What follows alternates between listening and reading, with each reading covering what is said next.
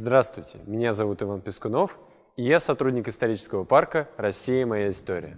29 октября 1918 года состоялся день рождения комсомола. Февральская революция 1917 года способствовала увеличению общественно-политической активности молодежи России. Начали появляться молодежные организации рабочих, Труд и свет и другие, члены которых ориентировались на социалистические партии – в 1917 году в Петрограде организационно сформировался ориентирующийся на большевиков Социалистический союз рабочей молодежи. 29 октября 1918 года на Первом Всероссийском съезде союзов рабочей и крестьянской молодежи было принято решение об объединении отдельных разрозненных союзов в общероссийскую организацию с единым центром, работающую под руководством Коммунистической партии большевиков. Российский коммунистический союз молодежи. Уже к концу года в РКСМ состояло 22 100 членов. Спустя два года к третьему съезду комсомола 482 тысячи, а в 1941 году более 10 миллионов человек.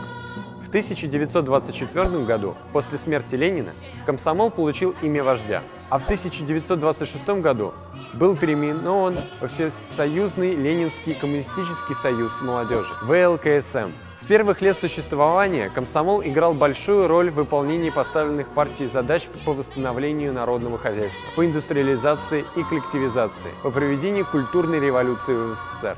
Перед началом Великой Отечественной войны около 1 миллиона членов ВЛКСМ стали ворошиловскими стрелками. Более 5 миллионов сдали нормы ПВХО, по военной топографии и другим военным специальностям. Они и стали молодой гвардией и юными мстителями. Специальные подразделения из девушек-комсомолок насчитывали в своих рядах более 200 тысяч пулеметчиков, снайперов, медиков. Три с половиной тысячи комсомольцев были удостоены звания Героя Советского Союза. Три с половиной миллиона были награждены орденами и медалями. В Советском Союзе комсомол, будучи массовой организацией, имел колоссальное влияние во всех сферах жизни страны – промышленности, экономике, образовании и науке, культуре и искусстве, спорте и досуге. В каждом учреждении, предприятии и силовых ведомствах обязательно была первичная организация ВЛКСМ. Комсомол имел свои печатные СМИ, том числе всесоюзную газету «Комсомольская правда». Комсомольцы внесли неоценимый вклад в восстановление разрушенной войной страны,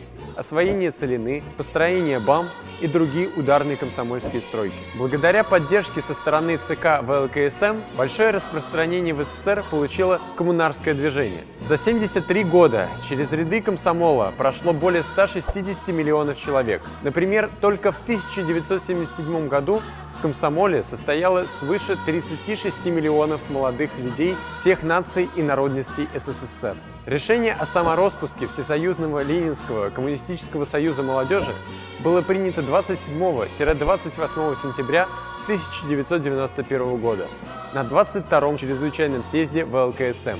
А в современной России идейным правоприемником ВЛКСМ являются различные молодежные общественные организации. Кстати, на базе исторического парка «Россия. Моя история» основан волонтерский корпус «Наследники» – команда креативных ребят, которые постоянно придумывают новые проекты.